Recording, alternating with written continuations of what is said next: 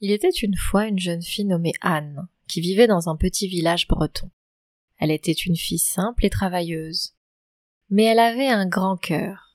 Un jour, alors qu'elle se promenait dans la forêt, elle rencontra un Korrigan.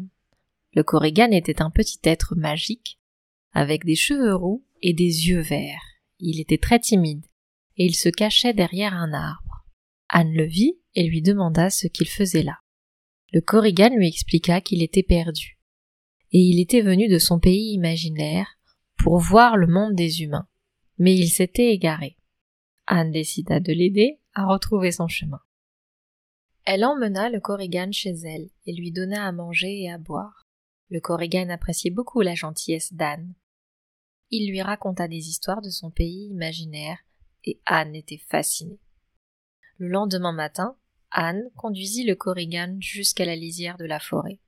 Le Korrigan était reconnaissant pour l'aide d'Anne, et il lui promit de revenir la voir un jour. Anne attendit longtemps le retour du Korrigan, mais elle ne le revit jamais.